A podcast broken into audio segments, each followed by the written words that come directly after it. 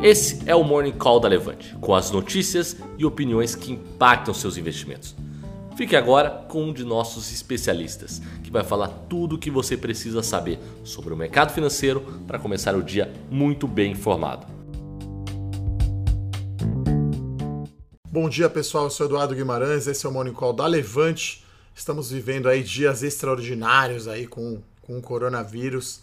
Então, é, hoje temos aí mais um dia negativo, né? Então até assim, eu em 20 anos aí de carreira nunca tinha visto um mercado desse jeito. Até a gente anotou na lousa aqui as quedas diárias e os circuit breakers, né? Já são seis, então é bem negativo, é, é, é difícil aqui a gente fazer. E, enfim, vamos, vamos lá falar aqui dos destaques, né? Então, é, se você não segue ainda o nosso canal do YouTube, vai lá, Levante Investimentos, siga o nosso canal do YouTube, deixa aquela curtida e clica na notificação para você saber quando a gente entra ao vivo. Se você perdeu, você pode ouvir depois no podcast do Spotify. Né? A gente também está com uma iniciativa é, Gabinete Anticaos, então são relatórios, vídeos e um podcast diário para explicar toda essa loucura aí que está acontecendo no mercado. Né? Ontem a gente teve aí de novo o Secret Breaker na bolsa aqui e nos Estados Unidos, então é o terceiro Secret Breaker aí na bolsa americana. Então, apesar aí de todas as medidas aí dos bancos centrais do mundo, né, e de ontem uma coletiva grande aí de imprensa, né, da, do presidente Jair Bolsonaro com todos os seus ministros, principalmente o da saúde, né, tá realmente a, o impacto do coronavírus está chegando bastante aí na nossa vida. Então, enfim, Levante está aí no, no home office. Provavelmente a partir de amanhã vou fazer da minha casa, tá? Esse morning call. Né? Tá praticamente sozinho aqui na Levante, mas farei da minha casa uh, esse morning call. Enfim, a gente tem que ter a nossa responsabilidade aí de, de não acelerar a propagação desse vírus e principalmente expor aí as pessoas mais idosas, né? Então, Vamos ser aí bem conservadores aí nesse momento, não correr nenhum risco desnecessário, né? Enfim. Então, como esse monitor é mais sobre mercado financeiro e não saúde, é, a gente está vendo aqui o índice futuro caindo 5%. Tá? Então ontem o Ibovespa caiu mais 11,5%, bateu na trave, né? Ontem deu quase aí o segundo circuit breaker do dia. Né? A gente está falando Ibovespa agora aqui a 66 mil pontos a gente está falando aí de uma queda acumulada no ano de 42%, né? Então, enfim, um verdadeiro pesadelo aí para quem investe em ações, né? É. E acho que a realidade se mostrou aí, né? Enfim, a gente no começo achava que ia ficar só lá na China, que era só uma gripe, enfim, não é, nem, não é bem isso, né? O, o problema é muito mais sério do que a gente achava, né? Então o Ibovespa aqui 42,2% de queda no ano, né? E a bolsa americana é uma queda ainda ainda maior, né? Acho que eu fiz essa conta esses dias, né? A bolsa americana estava 11 anos em alta, é, acumulando aí 150% de janeiro até janeiro de 2008 até janeiro de 2020, e agora a bolsa americana caindo 25% no ano, né? Então é, as coisas realmente mudaram demais. Então, o que aconteceu aí de noticiário no macro, né?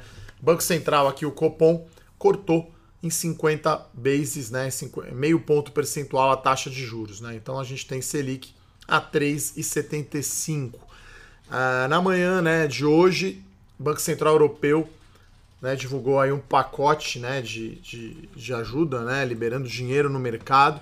Então, é, a Cristina Lagarde, que tinha dito a princípio, que é a presidente do Banco Central Europeu, tinha dito que não daria estímulos, né? acabou liberando aí é, um pacote de 750 bilhões de euros. Né? Na Europa a situação está bem grave, né? não é só a Itália, espalhou forte aí para a Espanha, para a França, praticamente aí com o fechamento aí das fronteiras né, da, da Europa.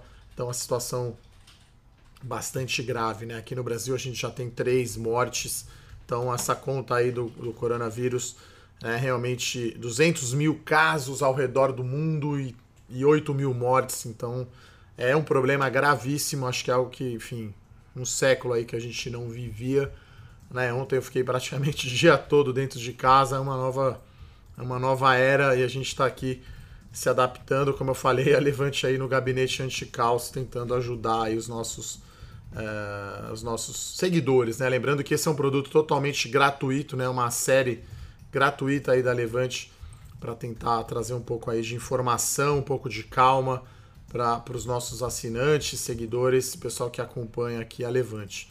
Né? E aí, Estados Unidos, a gente hoje, né, para falar uma, uma boa notícia, né, a gente tem o petróleo em alta, né? Depois ontem de uma forte queda, ainda hoje temos aí alta do petróleo, né? Tá subindo 7% Brent e 12% WTI, só que estavam falando aí de petróleo a 27 dólares, né? Então é um preço bem, tô olhando aqui no aplicativo aqui para ver ao vivo aqui o preço do petróleo, né? Então o petróleo é, abriu em alta, mas agora já tem uma pequena queda. Né? Então é, é, é um mercado que sim, poucas vezes eu vi essa oscilação de mais 10, menos 10 e até chegando a 15% diário. Né? Um negócio é, muito forte. É, então acho que esse, esse pânico aí do coronavírus vai continuar, a aversão a risco continua. E agora a gente teve ontem uma medida também bem importante, né? O, governador de São Paulo decidiu fechar todos os shopping centers até o final de abril e as academias, né? Então, é... e a gente tem notícias de fechamento de algumas lojas, né?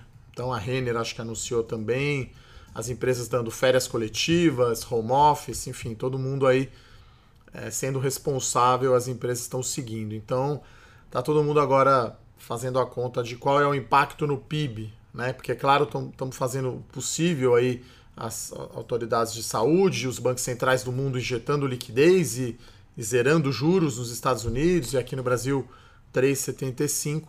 Mas tem um lado também, a gente estava falando aqui, né, de, de economia informal, né, ou, ou, pequenos negócios, né, que ficam afetados, né.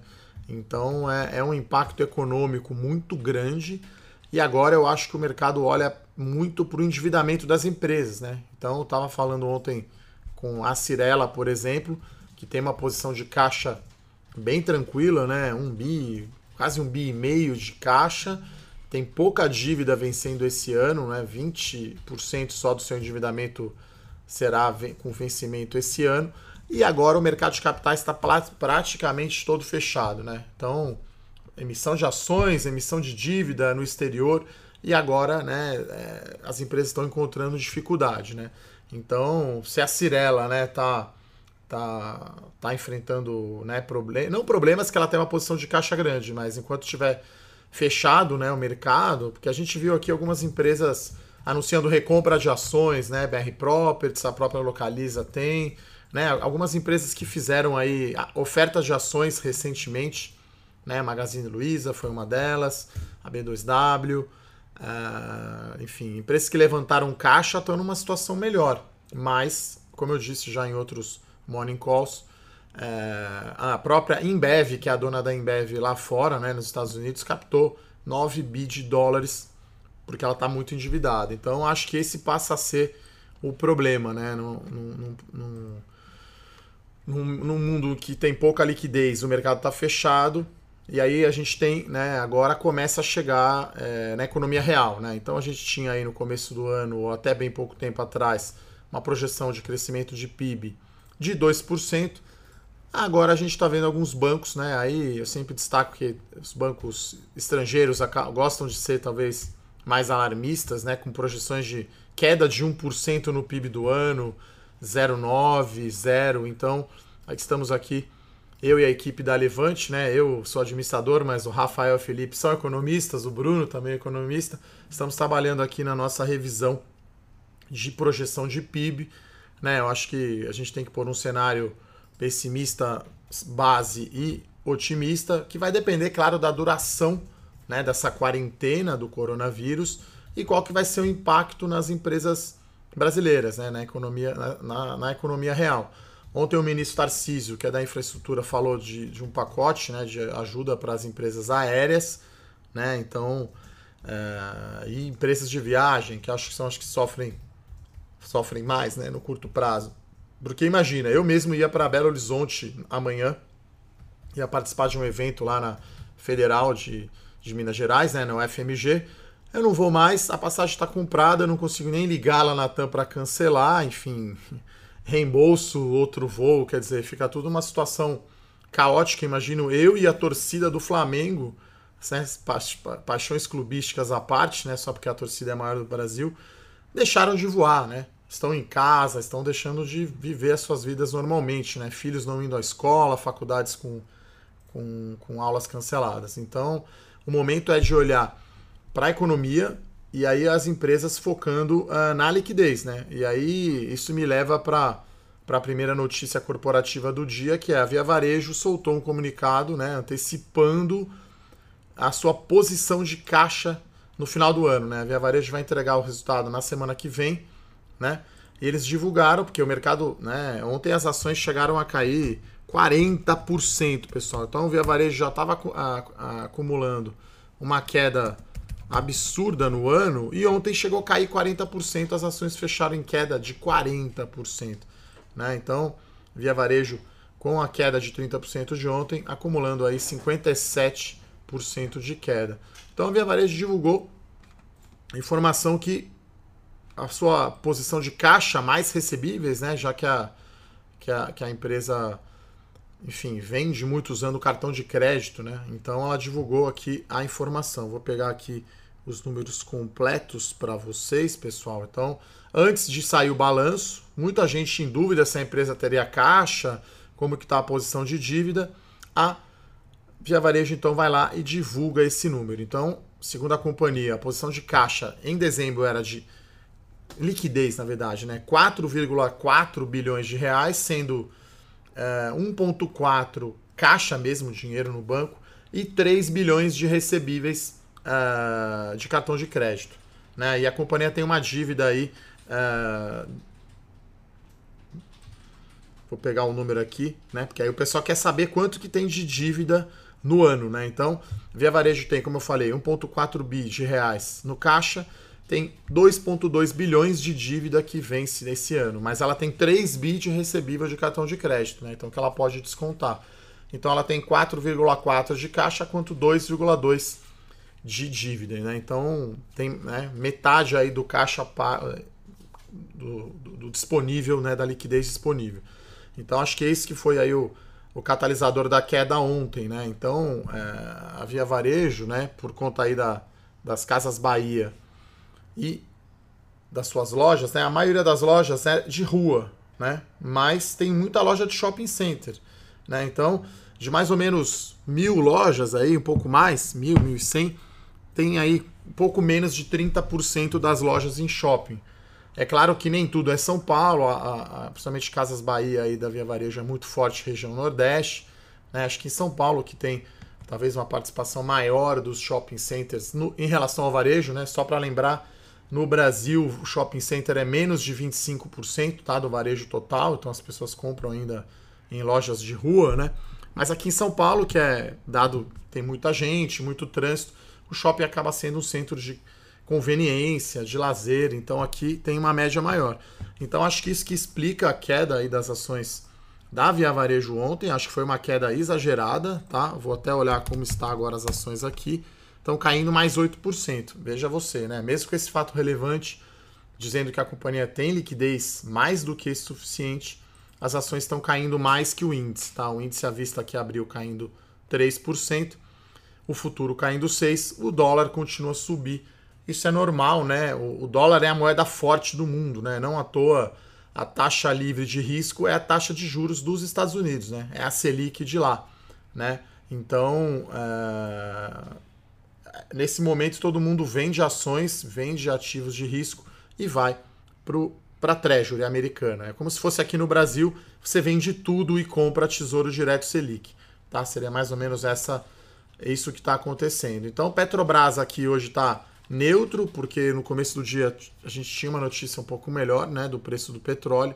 Então, o petróleo vai continuar muito volátil devido à guerra aí entre Rússia e Arábia Saudita. Então, essa notícia aí para o varejo é bem negativa, né? É, e pode chegar até nas lojas de rua, né? Então, né? Tá se estudando até alguns bares e restaurantes ou até baladas fechando, que não faz sentido, né? Quer dizer, é, as pessoas saírem de casa é muito risco você estar tá numa aglomeração de pessoas, né? Sair de casa já é arriscado, ir para uma aglomeração de pessoas então mais ainda. Então essa notícia bateu forte, né? No varejo ontem, então muita preocupação aí com a, com a Via Varejo, tá? A Renner aqui, que é outra outra empresa que tem bastante bastante operação em shopping center, está caindo 12,5 agora na abertura aqui o leilão.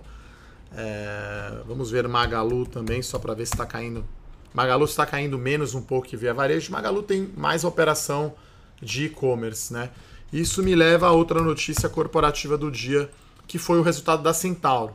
Tá? Então a Centauro divulgou um bom resultado acima das expectativas, inclusive eu fui olhar aqui, né? A Levante preparou um relatório, recomendou a entrada no IPO da Centauro, então a empresa entregou os 150 milhões de reais de lucro no ano que eles tinham prometido no IPO, né? E olha que o lucro reportado ele foi até acima disso, porque ele teve uh, créditos fiscais, né? Mas olhando foi números muito sólidos, né? Crescimento de 22% no online, loja, loja física crescendo muito bem.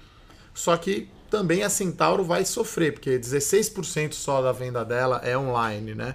Então, papel também abrindo aqui, indicando uma queda, está no leilão, tá? Centauro, de 12%. Então, mesmo resultado bom, é, o mercado está, enfim, muito preocupado aí com o varejo, e aí o mercado está olhando aí agora com, com lupa para para a dívida, né? Isso me leva também para outro resultado, tá? Um resultado da Tecnisa que foi um pouco mais fraco, eu diria, como esperado, né? Deu um prejuízo aí de 60 milhões de reais. O papel está indicando aqui uma queda de 20% na abertura, né? Então, lembrando que a Tecnisa agora está negociando aí abaixo de, de um real, né? Então tá 50 centavos, então uma variação grande. Por quê, né? Como eu disse, se a Cirela, que é a grande, que tem menos, menos dívida, tá apertada, né? Tá preocupada com o fechamento do mercado de crédito, principalmente corporativo. imagine uma empresa menor, né? Como é o caso da, da Tecnisa. E até eu falei, né, com as empresas, com as construtoras, né? Eu acho que tem três impactos, né? Então até o relatório hoje de melhores ações, que tem uma empresa de construção civil, eu escrevi sobre isso. Eu acho que a gente vai ter quatro impactos aí para as, eu acho, né? E a equipe aqui que me ajuda, o Murilo, o Fernando, o Bruno, enfim, é, quatro impactos aí logo de cara para as construtoras. Esse fim de semana não vai ter ninguém em stand de venda, né? Então, se está fechado shopping, é, academia, balada, bares, enfim, quer dizer, todo mundo vai ficar em casa, então ninguém vai comprar apartamento no final de semana, até porque o brasileiro troca de apartamento duas vezes na vida só. Então essa decisão fica adiada enquanto está essa situação caótica aí do coronavírus. Então, o primeiro momento vai ter estande vazio, né, dos, das, não só da Cirela, mas de todas as empresas, e as vendas em março vão sofrer. Né? Já o primeiro TRI já é um trimestre mais fraco sazonalmente, né? Assim, a gente brinca que o ano novo começa verdadeiramente depois né, do carnaval. Então, esse é o primeiro impacto, queda da venda. Depois a gente vai começar a ver obra parando. Né? Então, um contingente menor, né, o Sinduscom, que é o sindicato né, do setor de construção civil, já mandou um comunicado, os trabalhadores de mais idade não irem trabalhar, né? É, pessoal medir temperatura na obra, menos gente indo. É só ver a cidade de São Paulo aqui, o trânsito tá livre, né? Tá quase aquele seriado além da imaginação, né? Você vai lá, marginal sem ninguém, JK com Faria Lima sem ninguém na rua. Então a gente vai ter atraso né, de obra. E essa questão é, corporativa que eu comentei, né? De dívida. Então a gente está em março ainda, mas todo mundo olhando para o balanço das empresas quanto que ela tem de dívida. Então, olhando Tecnisa, né, falando do resultado, foi um resultado ela fez um lançamento só no trimestre, em termos de receita, margem, assim, falando do lado positivo, baixo cancelamento de vendas, bons números. Teve ainda uma linha de outras despesas operacionais que pesou, né? Deu 43 milhões, por isso que a Tecnisa deu esse prejuízo de 60 milhões de reais. mas eu fui olhar direto no endividamento da companhia. A Tecnisa tem uma posição de caixa folgada, porque ela fez um follow-on faz pouco tempo. Ela tem caixa líquido, né? A Tecnisa, na verdade, tem mais caixa do que dívida, só que ela tem 96 milhões de dívida corporativa que vencem esse ano. Então o mercado olha para esse número, né? E, e, claro, né, quando você olha o caixa de uma incorporadora, é, nem tudo é líquido, né? Porque na, nas construtoras tem o que é chamado de patrimônio de afetação, sociedade de propósito específico, até para proteger, né? Quem é mais velho vai lembrar da Encol, né? Aquela construtora que quebrou. Então cada projeto está numa SPE à parte. Então não dá para uma companhia, uma consultora usar todo o seu caixa para fazer recompra de ações ou para gastar e tal. Então, muita parte desse caixa está dentro daquele projeto que está em andamento. Né? Então, a Tecnisa tem uma posição folgada de, de endividamento, só que tem ali 96 milhões de vencimentos de dívida corporativa durante o ano. Né? Então, é isso que o mercado está bastante preocupado, por isso que as ações estão aqui no leilão indicando uma queda de 20%. Né? A ação fechou ontem a 65 centavos, então né, quando a ação fica penny stock, né, abaixo aí de, de um real, a gente tem essa preocupação né, de ter uma volatilidade exacerbada aí no papel. Então o resultado de Tecnisa eu acho que foi ok, não foi nada preocupante, né? É, surpreendeu um pouco a mim é, ter tido essas perdas ainda, né, na linha outras despesas, principalmente com o estoque que eles têm lá na região de Taquaritinga, lá perto de Brasília. É, então, é, enfim, ainda deu né, um prejuízo e a empresa tem 250 milhões de caixa, quer dizer, um caixa de quase 400 milhões, na verdade. Tem caixa líquido de 30 milhões, mas tem um terço disso, né, 96 milhões de dívida corporativa vencendo esse ano. Então o mercado estressa, né? Então, é, todo mundo achando que o mundo vai acabar, que não vai ter mais dívida, que não vai mais ter rolagem de dívida. Então, por isso que a Tecnisa está indicando aqui uma alta, desculpa, uma queda forte. E a última notícia né, corporativa é, é a Santos Brasil. Né? Então, Santos Brasil também sofrendo bastante, soltou aí um comunicado dizendo que uh, teve sim duas viagens né, canceladas é, da China para o Brasil, né, para Santos, mais especificamente, lá no Tecom. Então a, a, empresa informou que vai ter um impacto de 6 a 8 mil containers a menos movimentados né, no terminal de Santos. Né? Isso dá menos que 1% do total movimentado ano passado. E eu lembro que a Santos Brasil mesmo já informou que as rotas para a China representam aí 20% da movimentação no Porto de Santos. É claro que agora o mercado eu acho que vai mais olhar a questão da Europa, né? Então, se a Europa fechar, né? A gente está falando do norte da Europa, os maiores portos do mundo, né? Roterdã, Hamburgo. Então, é, vai a situação vai ficar complicada. Então, o Santos Brasil aqui, apesar desse comunicado, as ações aí caindo 6%. Hoje teremos, infelizmente, aí mais um dia é, é, negativo aqui na bolsa. Acho que não é de, de circuit breaker, né? Mas acho que temos aí é, dia negativo, as ações estão caindo 3%. Geralmente, né, depois de uma queda tão forte quanto ontem, de 11,5%, estou olhando para minha lousa aqui que marca os circuit breakers e, e o placar, vamos chamar assim, da bolsa, é, hoje está caindo. Fiz uma conta interessante, pessoal, que é, é o Ibovespa em dólar, né? Então é o jeito que o estrangeiro olha para a bolsa Tá? Então você pega o Ibovespa, que agora está em é, 64.800 pontos, divide pelo dólar. Aqui eu tenho o dólar futuro a 5,15, mas a Petax ontem foi a 5,11. Né? A Petax é a média né, da, da cotação do dólar no dia, que é divulgada pelo Banco Central. Então, dividindo um número pelo outro, a gente chega aqui num Ibovespa em dólar perto de 13 mil pontos. Tá? Então, a gente teve outros dois pontos só, olhando aqui 10 anos para trás, tá? do Ibovespa em dólar. Lá em dezembro de 2008, que foi o, o auge né, da crise, né, lembrando que a crise imobiliária Lehman Brothers quebrou em setembro, tá? Então o fundo do poço foi ali dezembro, primeiro trimestre, dezembro, primeiro trimestre de, de 2009. Então lá o, o Ibovespa em dólar atingiu 12.882 pontos. Com o fechamento de ontem aqui deu 13.100. Então a gente está falando aí de 200 pontos em dólar. E outro ponto da história que foi o, né, o low aí do, do, do Ibovespa em dólar foi dezembro 15, né, que foi o auge aí da recessão dos anos Dilma, né? Lembrando que 2015 e 2016 uh, o PIB caiu 7%, né? Mas como 2016 teve o impeachment, depois teve o, o, o Temer, enfim, teve o rally da bolsa, né? Então a economia, os anos da economia, os piores da história brasileira, né? Uma economia de guerra caiu 7% em dois anos. Então o mínimo aqui no gráfico 9.100 pontos do Ibovespa em dólar dezembro 15. Então Pessoal, parece que está ficando extremamente barato. Agora, como eu disse, não tem como saber aonde é o fundo do poço, né? Pode ser um, um, alçapão né, no fundo do poço.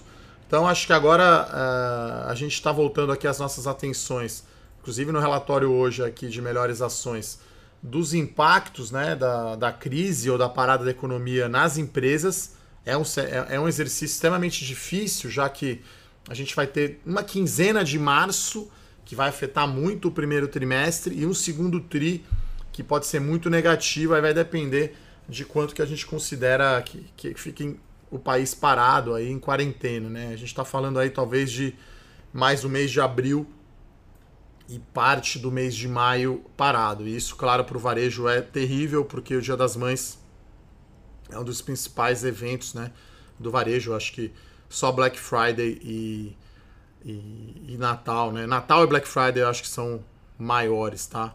Então, é, olhando aqui as ações, as notícias que eu falei hoje, Tecnise então abriu caindo 15%, a Centauro está indicando uma queda aqui na abertura de 11% e Santos Brasil caindo 5%. Via Varejo está caindo 5%. Então, né, nessa primeira meia hora de pregão é sempre a hora do pânico maior. Então, enfim, volto a repetir. Quem está ouvindo aí esse, esse Morning Call aqui da Levante pela primeira vez, aproveita, deixa a nossa curtida aí, mas tem que ter calma, né? Não é para entrar all-in em ações, não é para operar na emoção, né? Acho que o que explica também um pouco a queda de via varejo. Tem muitos investidores institucionais grandes falando de, de via varejo, e às vezes as pessoas físicas, claro, vão seguir esses grandes fundos, ou até mesmo analistas, youtubers, enfim né? Então é, tem que ter responsabilidade, né? A gente sempre fala aqui, a gente dá a nossa recomendação, mas no final do dia a decisão, né, de comprar ou não é do cliente, né? Então a gente sempre preza muito pela gestão de risco. Então não coloque todo o seu dinheiro em ações. Eu repito isso várias vezes porque essa acho que é a grande lição aí desse, dessa queda da bolsa, né? Acho que não terminamos ainda, estamos sofrendo, passando por isso mas a gestão de risco, né? Não coloque todo o seu dinheiro em ações, tenha uma reserva de emergência.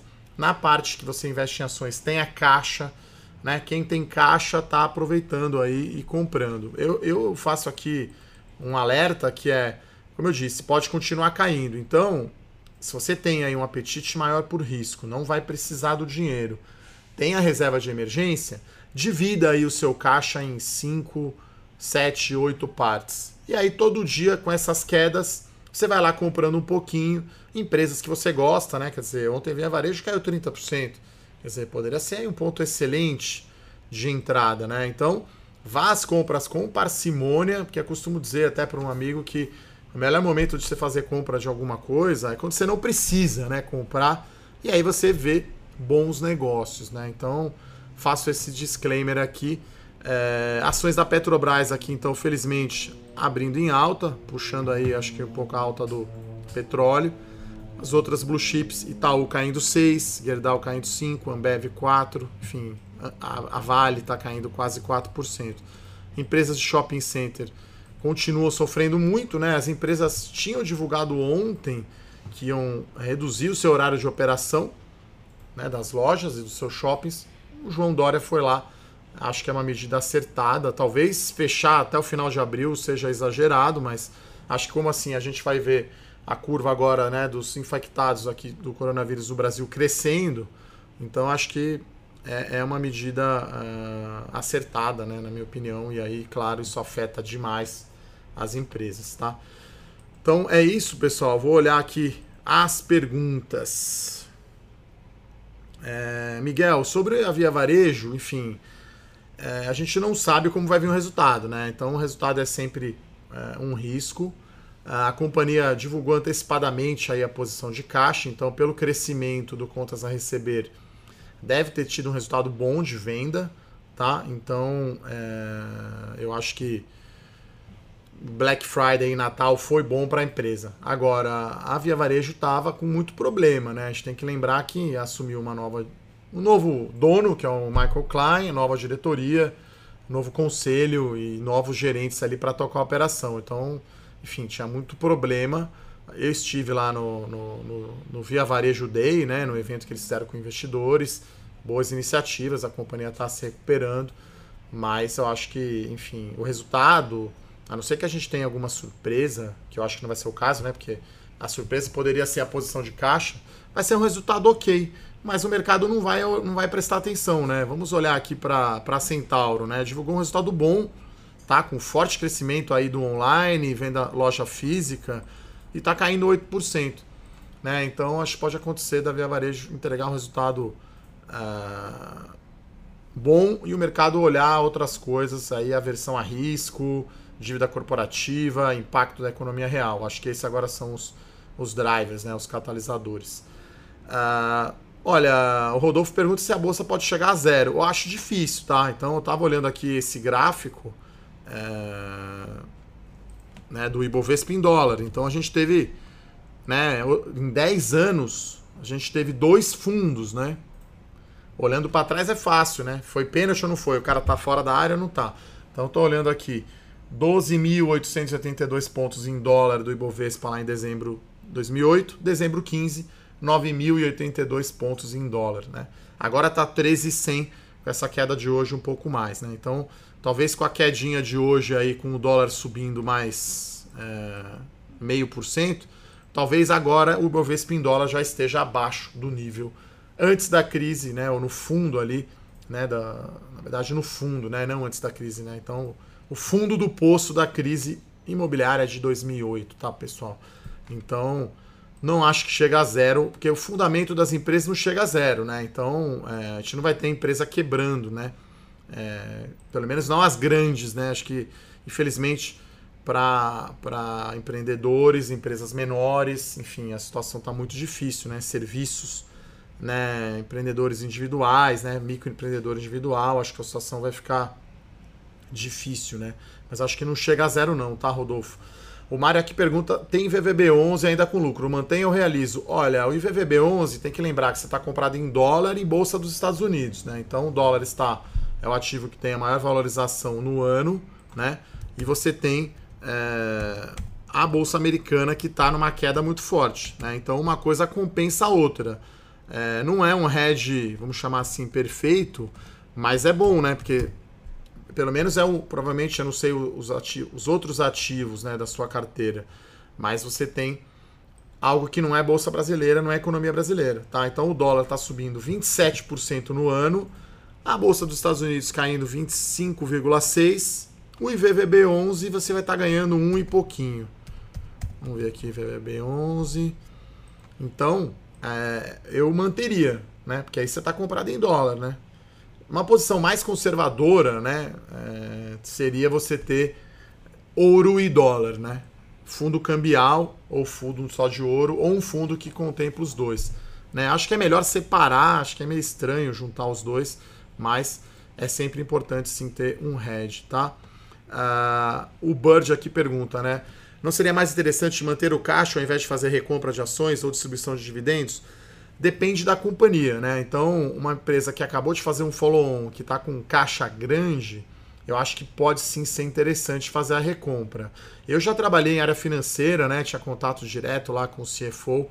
Nesse momento, caixa é é que manda, né? Cash is king. Então, acho que mesmo as empresas que estão com recompra aberta não vão arriscar ir às compras sem saber como está o mercado aí de crédito. Então, é, e aí, a hora que a situação normalizar, claro, as empresas podem pagar o dividendo. Né? Até o dividendo, de repente, agora pode ficar suspenso. Inclusive, tem algumas empresas que ainda vão divulgar resultado, né, que pagam dividendos, uma Copasa, por exemplo, uma Metal Leve, deve ter mais alguma elétrica ainda para soltar resultado. De repente, aquele dividendo extraordinário que você ia pagar, um, vamos segurar, ah, vamos postergar, vamos, vamos ver o que vai acontecer. Porque é uma situação muito extrema, tá? A Santos Brasil, PH, não tem a chance de quebrar é bem baixa, tá? Porque a Santos Brasil tem caixa líquido, então ela não tem um endividamento grande. Então a Santos Brasil, em termos de liquidez, está extremamente tranquila, não vai quebrar. A empresa soltou esse fato relevante dizendo que a operação dela, por enquanto, ainda não foi afetada. Enfim, é uma small cap, então as ações caem mais forte, tá? As ações estão caindo aqui hoje 7,6%. Uh, ah, já a Via Varejo também acho difícil quebrar, né? Quer dizer, a companhia tem, como eu falei, 4,4 bilhões de reais entre recebível e caixa e tem uma dívida de curto prazo de 2,200. Só num cenário se a gente assumir que o Brasil vai ficar fechado o ano inteiro, quer dizer, né? Espero que não, né? Vamos torcer aqui para o coronavírus dissipar, assim como foi na China, né? É, em dois meses aqui, né? Lá em maio a gente está voltando aqui às operações de maneira normal, né? A nossa vida voltando ao normal, né? Acho que a vida de todo mundo está afetada, né? Então, é, eu acho que o mercado está faz... enfim, projetando como se não houvesse amanhã, né? Então, até uma conta que a gente está aqui até pensando no Levante, né? Pô, vamos, quanto que a empresa tem de caixa, né, para pagar os seus funcionários? Acho que é uma outra coisa importante, né, pensar aí nesse funcionário liberal, né? Por exemplo, a minha diarista lá que vai limpar meu apartamento, não vai limpar, mas eu vou continuar pagando, né? Então tem gente que na hora do serviço ali, só porque você não está fazendo a sua academia ou seu academia, acho que não tem problema, porque é grande, né? Empresas grandes tá tudo bem, mas acho que o, o pequeno empreendedor esse serviço é muito importante, tá? Então, para mim, são valores muito importantes. O Diego Lima pergunta: está posicionado desde os 109 mil pontos. Tá, né, tá no vermelho. Bom, não entendi muito direito. Estou em hedge de 100k, que é o 25 do meu bankroll, né? Então, enfim, não entendi muito bem aqui o que seria bankroll, mas é, não sei se você está falando de, de repente, derivativo de índice. Mas, é, como eu falo sempre em ações, né, pessoal? Ações tem que ser aquele dinheiro que está no prazo mais longo, é aquele dinheiro que você não vai precisar. Né? Então, imagina se fosse um dinheiro que você precisa, você tem que sacar agora com 60% de perda. Né? Tem algumas ações que estão caindo 60% né, no ano. Então não é a hora de você sacar. É, outra pergunta que eu recebo muito, até inclusive de amigos e família, o pessoal achando assim vou realizar agora o prejuízo, vou ficar fora do mercado, a hora que melhorar eu entro. Para mim não faz nenhum sentido, né? Da ótica fundamentalista, você vai sair realizar o prejuízo e depois comprar quando tiver mais caro, né? para mim não faz muito sentido. Claro que isso só funciona se você dimensionar certinho quanto da sua carteira em ações, né? Quanto, quanto ações representa do seu patrimônio você tem que ter reserva de liquidez e, preferencialmente, ter ainda uma posição de caixa para poder ir às compras. O que eu assim, falo até, antes de responder aqui uma das últimas perguntas, né, dado o horário, aqui já são quase 10h40, é, a estratégia de dividendos. Né? Então, eu já falei isso em, em lives, em morning calls. Né? Você tem Banco do Brasil, que é uma recomendação aberta, né? que eu falei sobre ele hoje no relatório Melhores Ações, nesse nível de preço tá? Tá dando um retorno de dividendos de 10%, tá? Então o Banco do Brasil pagou R$ 2,55 de dividendo JCP, juros sobre capital próprio. As ações agora estão a 25 reais. Então, né, se ele repetir o dividendo pago em 2019, você vai ter um retorno de dividendos de 10%, vai receber isso em caixa. Tá bom, Eduardo, o Banco do Brasil talvez caia o lucro, sim, mas mesmo se cair 30%, que eu acho que é improvável para banco, inclusive ele tem um guidance, né? entre 10, é, 18,5 e 20,5 bilhões de reais. Mesmo que ele entregue no low um pouquinho abaixo, mesmo que ele diminua o payout, né, que ele retém um pouco de caixa, a gente vai estar tá falando aí de uns 7% de retorno em dividendos. Então me parece ser algo menos arriscado do que empresas de crescimento ou de turnaround, né? Por isso que eu acho que Via Varejo tá Via Varejo e Tecnisa estão sofrendo. Veja você que Magalu aqui está caindo 10%, então o varejo hoje está apanhando que nem gente grande, né? Então, a, a gente, infelizmente, acostumou esses dias a dizer que quando cai menos é positivo, né? Olha que doideira, né? Sai um resultado bom. O normal é a gente dizer que as ações vão subir. Agora a gente está falando, olha, o resultado de. Ah, o fato relevante de Via Varejo foi bom para o mercado, as ações devem cair menos do que o índice ou menos do que as suas empresas pares, né? Então, Ibovespa aqui acelerando a queda para 6,30%. Então são tempos realmente uh, uh, estranhos, tá? É difícil a pergunta aqui do, do Gilvan, né? Qual setor que irá recuperar mais rápido? Eu acho que talvez é o que caiu mais rápido, né? Então, é, vamos dizer que o petróleo volte para 50 dólares, Petrobras volta muito rápido. Uh, as commodities né, de carne, né, de proteína, na JBS, que está caindo também bastante, né, em a situação sendo normalizada, volta rápido. Então, é, porque depois dessa, dessa crise, acho que a lição que vai ficar é você diminuir um pouco o risco da carteira. Né? Então, construtora, pô, tá num momento bom, ainda continua bom o setor, mas, gente, é arriscado, né? é um setor mais arriscado. Frigorífico também é mais arriscado. Então, acho que fica a lição, né, de você, né, você tinha um portfólio lá em 2019, até tô, claro, né, nossas carteiras aqui não eram, né, totalmente all-in no risco, né? Temos papéis seguros, né, Itaúsa, empresa do setor elétrico, enfim, empresas sólidas, né? A gente punha ali uma pimentinha, né, no, na carteira a gente colocava um pouco mais de risco. Talvez, né, numa carteira nova, que foi o que a gente fez no nosso portfólio uh, Total Return, colocar menos risco, mais pé no chão. Né? Então a carteira a gente lançou essa semana. É, costumo dizer que cada dia está sendo quase que uma semana, né? A cada hora que passa, envelhecemos 10 semanas, como diria a Legião Urbana. Então é, é a hora talvez de estar tá mais pé no chão, de diminuir um pouco o risco, tá? Então Acho que os setores que caíram mais podem se recuperar mais rápido. Commodities, acho que é um, que é um caso. Acho que varejo vai ficar mais pressionado. E elétricas e bancos, né? tudo que for muito previsível, setor que paga dividendo, eu acho que deve ter um bom desempenho. Tá? Pergunta aí das mais difíceis, espero que eu tenha respondido, Gilvan. É isso então, pessoal. Gostaria de agradecer a todos aqui a presença. Lembrando, né, se você perdeu esse Morning Call, chegou atrasado, você pode ouvir o replay no podcast do Spotify. Hoje também teremos aí o gabinete anti-caos para você acompanhar tudo o que está acontecendo no mercado. Um abraço, pessoal. Até mais. Tchau, tchau.